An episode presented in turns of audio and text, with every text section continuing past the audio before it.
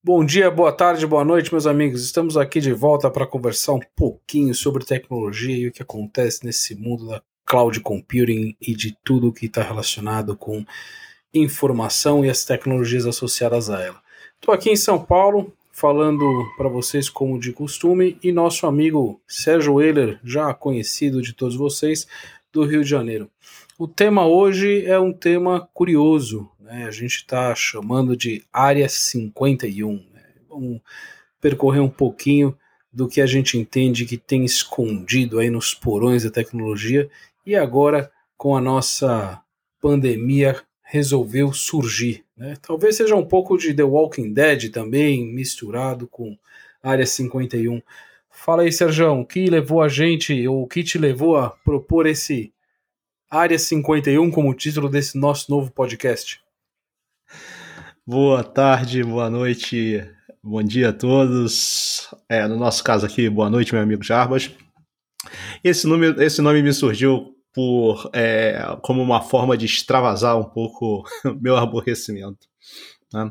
Eu comecei a receber é, notificações de, de, de várias empresas né? É, posso citar aqui as empresas, não tem problema nenhum. É, recebi uma notificação da TIM que eles estavam com um sistema novo de, de relacionamento com os usuários. Meu TIM, alguma coisa 2, sei lá.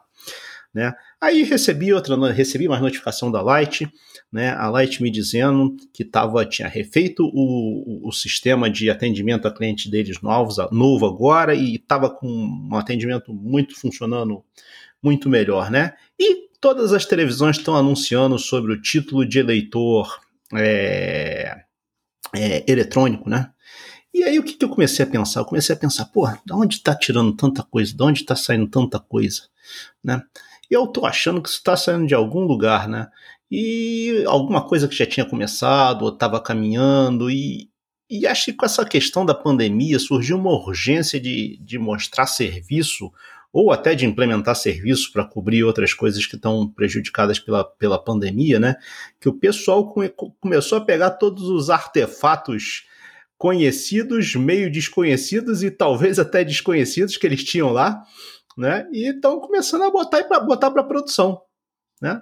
Só que a qualidade está duvidosa. É, e aquela, aquela coisa, né? É, começa a ser uma oportunidade mal explorada. Se a gente for voltar até um pouco nos, nos episódios anteriores, a gente falou bastante dessa questão da inovação impulsionada pela pandemia. Isso é fácil, qualquer um percebe. Né? Porém, as empresas que já estavam trabalhando nessa direção, obviamente, né, natural, saltaram e, e, e tomaram a dianteira da coisa. E de forma consistente, de forma uh, estruturada, porque não tem mágica, né? enfim.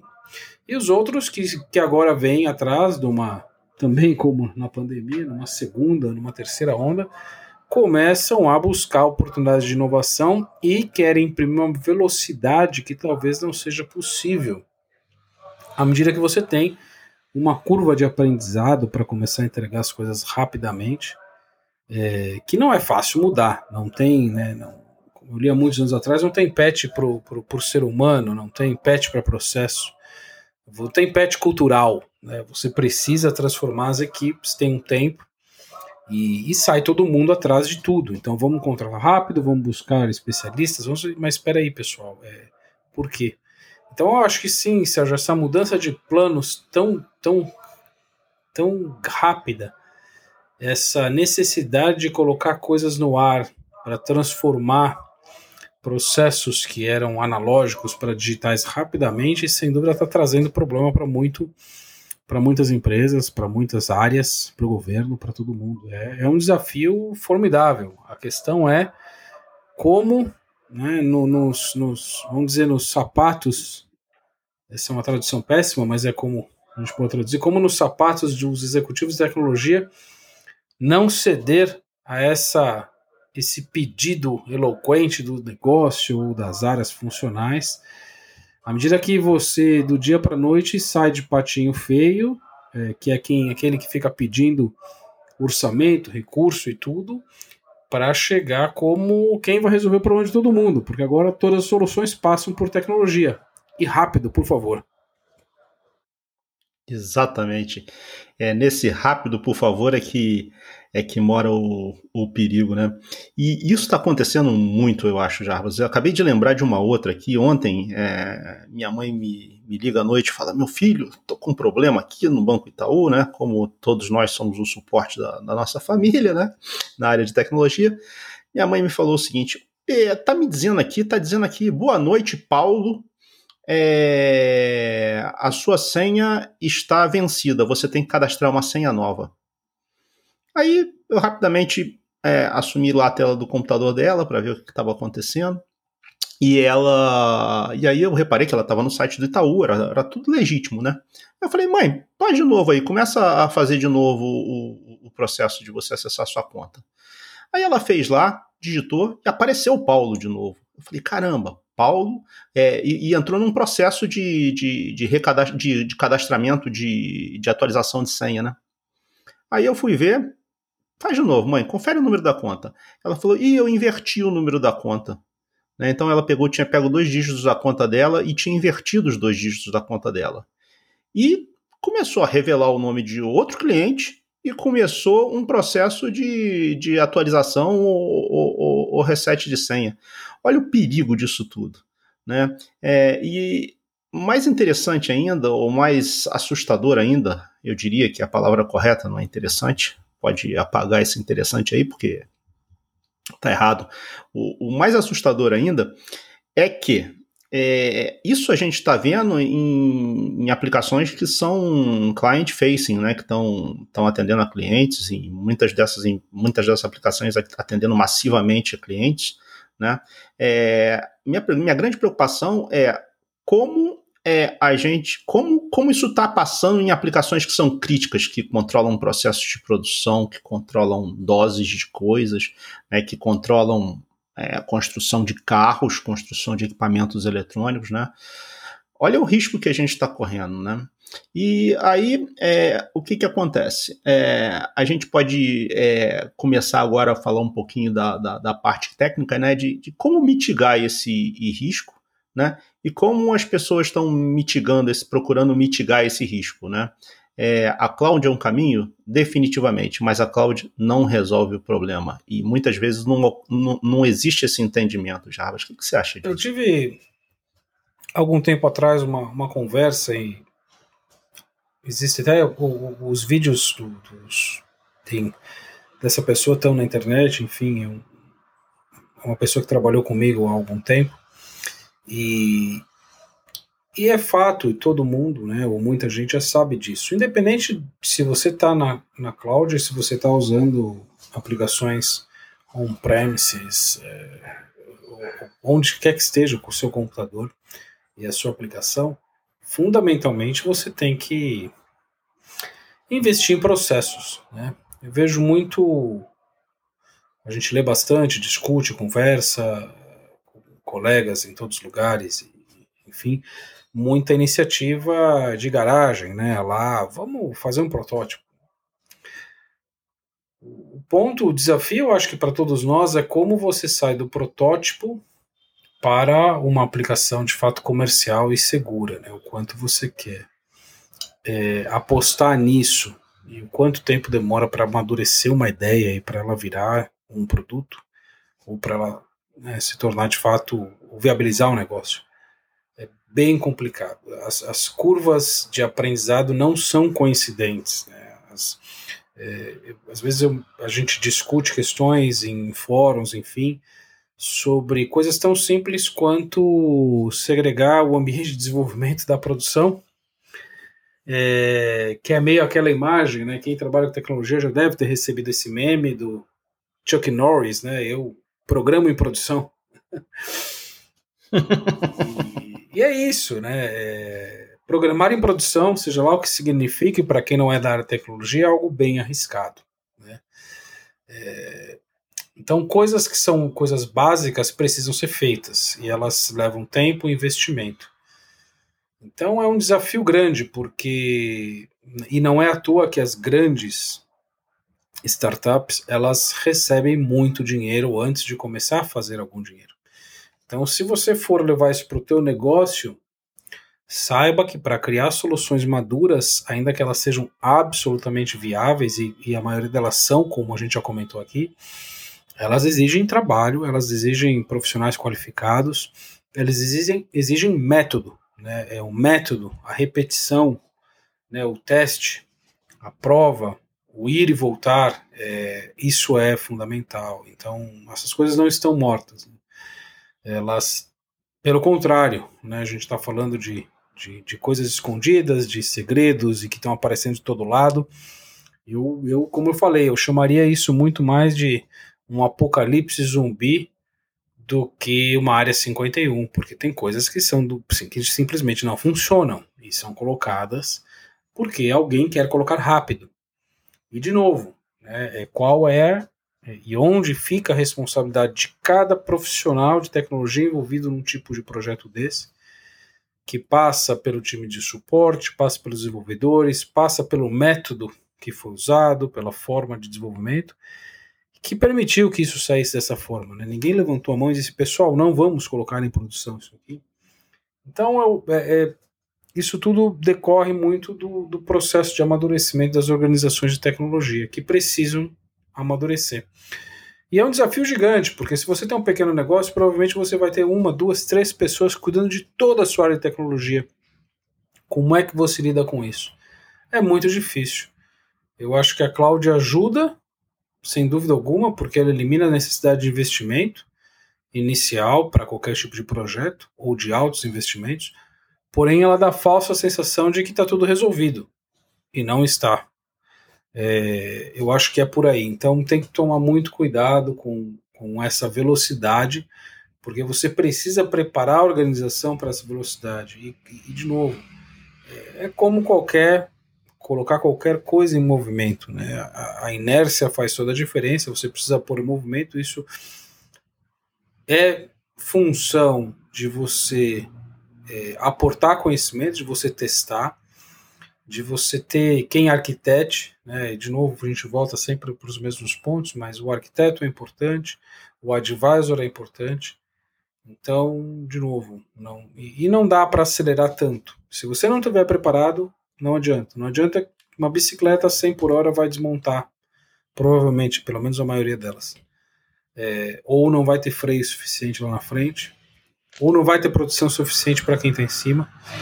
É, de novo, é a mesma coisa. Então a gente tem que pensar no uso da tecnologia de maneira muito inteligente. Eu, eu vi um comercial de uma grande operadora de cartão de crédito, se não me engano, da Cielo, oferecendo treinamento junto com o Sebrae para digitalizar sua empresa em poucos dias para aproveitar Black Friday. Isso foi semana passada. Eu, eu imagino que seja possível, desde que você já esteja preparado para o digital. Porque imagina alguém sair do zero para o digital em duas semanas e de fato conseguir ganhar dinheiro de maneira consistente. Isso para mim é mais que tecnologia. Se alguém consegue fazer isso, eu desafio a mostrar isso. Para mim é, é um mágico, é um extraterrestre que está lá em Roswell e que foi levado para a área 51. Né? Tava lá em Roswell, caiu junto e foi levado e está escondido lá. Porque na minha. Eh, quando eu vejo alguém vendendo algo que pode transformar a empresa de analógica para digital em duas ou três semanas para aproveitar a Black Friday desse ano, uau! Uau! É surpreendente. Eu gostaria de ver, de ver também. Se te convidarem, se alguém convidar o Jarbas para ver isso, por favor, não esqueça de me convidar também. Eu também quero ver. É, deixa eu te falar, Jarbas. É, eu acho que você talvez não perceba, muitas vezes você fala, tô, tá, tô escutando suas palavras aqui, né, a, a, a, quantidade de referências à física é, que você, você faz com a vida real, eu acho que isso é muito interessante né? Você fala aqui de movimento, você fala de inércia, você fala de, de aceleração, né? É, é, são muitas coisas que às vezes a gente não valoriza, mas são conceitos da física que são fundamentais e estão sempre presentes no nosso dia a dia, né? Eu acho muito legal você, você incluir isso daí. Né? Para quem não sabe, nosso amigo Jarbas tem um background de física. É, eu sou, eu, eu é diria um que físico. eu sou um, um, um, bacharel frustrado, porque eu não tive tempo nem coragem de terminar o bacharelado, eu parei na licenciatura. Mesmo assim, isso me deu muitos anos de sofrimento, porque eu parei muito à frente. Enfim, um dia a gente, um dia eu conto essa parte da história, mas voltando, é, é que é difícil você, é, eu fico às vezes pensando é, como tornar essas coisas é, é, mais, mais claras né, para as pessoas, porque é, mais do que. Né, quando a gente discute essas questões, é, você falou da física, enfim, tem um ponto fundamental. Né? É, é, a tecnologia ela é construída em cima de ciência. Né? E qualquer tecnologia. Né? E para quem não sabe, né, enfim, eventualmente muita gente não sabe, um, um óculos de grau é tecnologia né? Porque eu tenho ali conhecimento científico que resolveu um problema prático. Isso é tecnologia, esse é o conceito, né? Definição de tecnologia. Você pegar conhecimento científico e resolver um problema prático. E aí você tem o técnico, que é quem constrói, né? E quem dá manutenção, quem cuida daquilo. Então não, não, não tem muito segredo. Quando a gente fala de tecnologia da informação, que é resolver problemas de informação ou do uso da informação para questões da vida prática, a gente está falando de princípios científicos, de princípio de engenharia.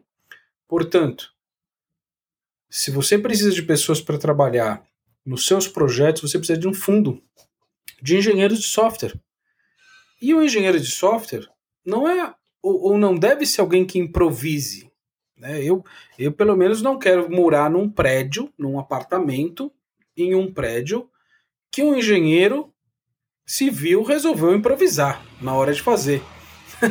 Eu espero que ele tenha usado técnicas conhecidas, que ele tenha desenhado o projeto, que ele tenha testado, né, que existam tabelas de materiais, que existam plantas, que sejam revisados, que sejam ou a gente quer entrar numa versão beta de um prédio. Eu não gostaria de viver.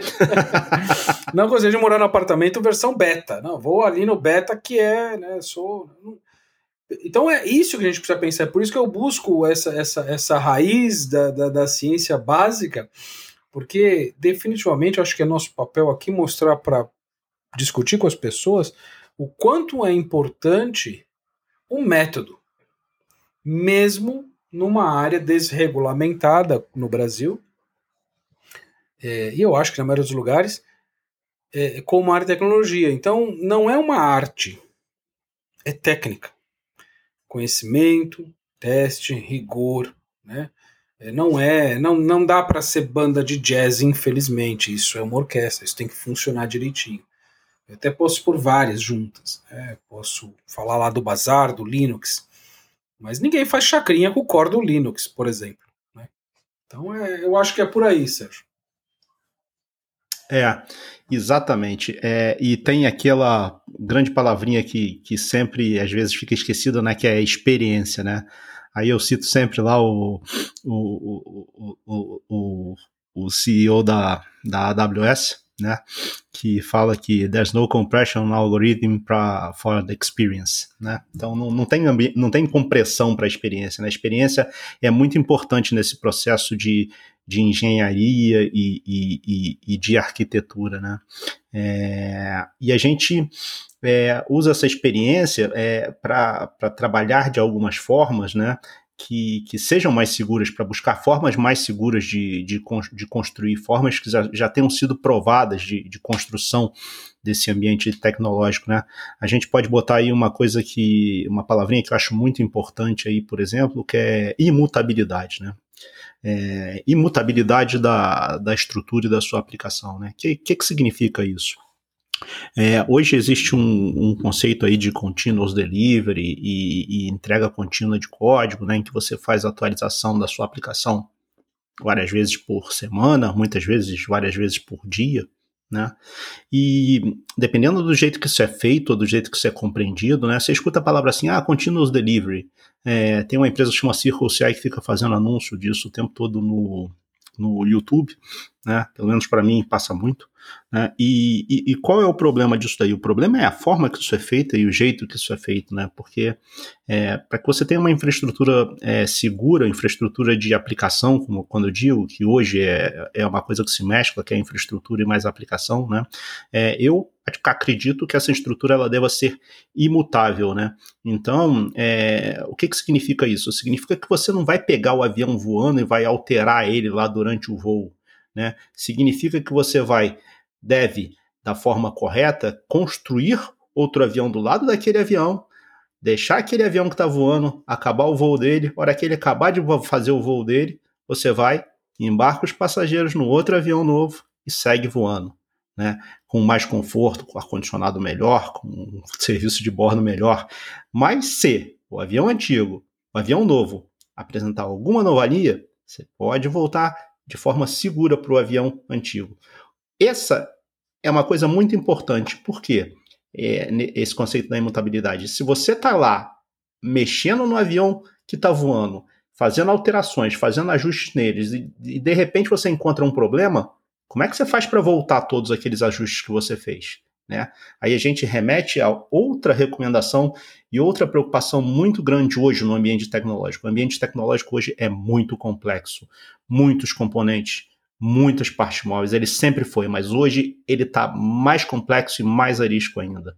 Né? Então você precisa de quê? Você precisa de procurar não errar. E você só consegue não errar se você automatizar e, e fizer as coisas de forma repetitiva, né? reprodutível. Ou seja, você tem que conseguir instalar uma coisa e amanhã, se necessário, porque você perdeu ou porque você quis fazer novo, porque você quis fazer um, um local de teste, conseguir instalar da mesma forma que você fez anterior.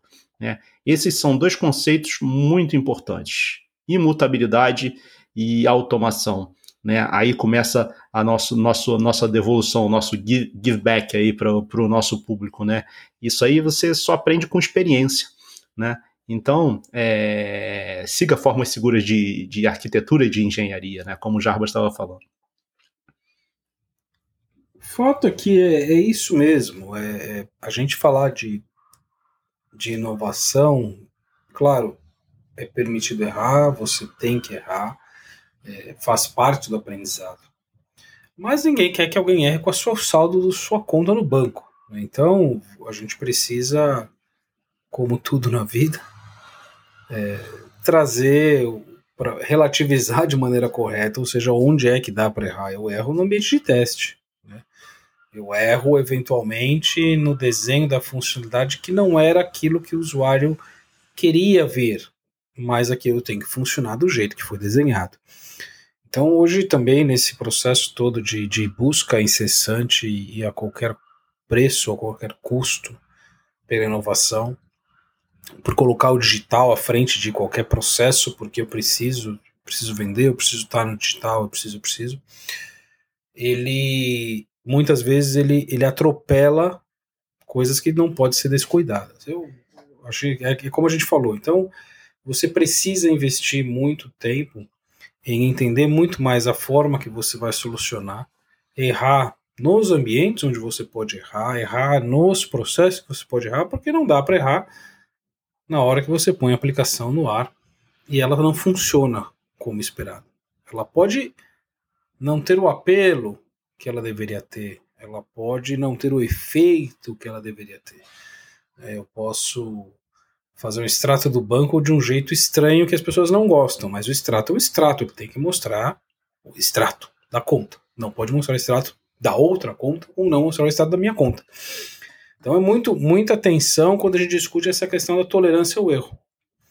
Né, porque ela, ela pode levar a gente a dizer o seguinte: ah, errei porque eu estou inovando. Não é bem assim de novo, ninguém quer morar na versão beta do apartamento ou dirigir a versão beta do carro com os pneus em beta ou com os pneus na versão é, no, no MVP do pneu. Ah, eu vou colocar um, um, MVP do pneu. Então ele, olha, ele é redondo, legal, ele roda, mas ele não, ele de borracha, mas ele, ele não borracha. aguenta 15 metros, não adianta. Então muito cuidado né, é, com essas questões e, e, fiquem atentos. De novo, é, é momento de inovar, as oportunidades estão aí.